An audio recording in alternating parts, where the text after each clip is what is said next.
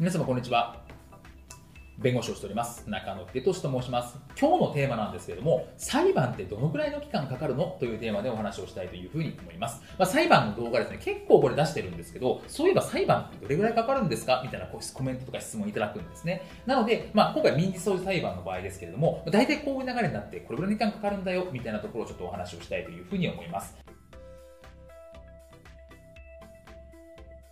民事裁判の場合なんですけど、主にはですね、3つのフェーズに分かれてますと。で、一つ目はまずは書面のやり取りですね。あの、裁判のところでも民事裁判のお話も以前させていただいたんですけど、民事裁判というのは基本的には書面のやり取りですと。で、書面で自分の主張書面、自分の言い分を書いて、証拠を添えて、事前に提出して、で、裁判の統一っていうのはその確認みたいな、そういう意味合いですという話なんですけれども、まず書面のやり取りみたいなところでやっていきます。書面のやり取りが終わった後に、証人尋問って形になります。あのドラマでやるようなやつですね。ドラマでやるようなもので、書面のやり取りがあって、証人尋問があって、で、判決。まあ、和解で終わる時もあります。和解みたいな話になってきますと。これ大体こうざっくりこういう話の3つ。書面のやり取り、証人尋問、判決みたいな形になっています。で、書面のやり取りなんですけれども、ですね、これはどういうふうに行われていくかっていうと、まず原告が書面を出して、被告が書面を出して、これを交互に提出します。で、大体裁判っていうのは1ヶ月に1回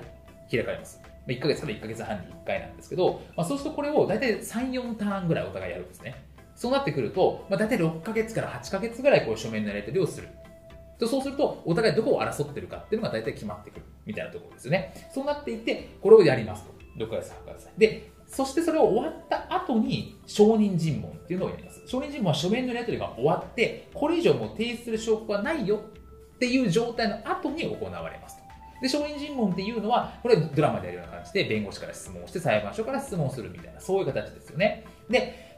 で証人尋問が行われて、そして、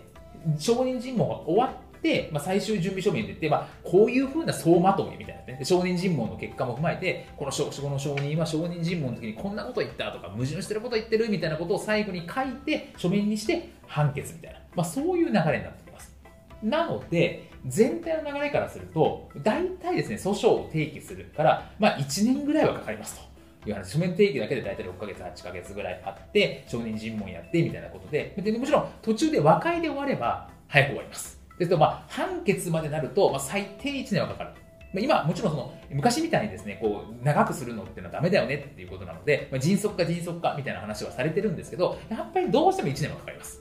ね、なので、まあ、1年ぐらいかかるんだなっていうことをですね、踏まえた上で訴訟するかしないかみたいなことも検討しておくっていうことは必要かなというふうに思います。本日も動画をご覧いただきましてありがとうございました。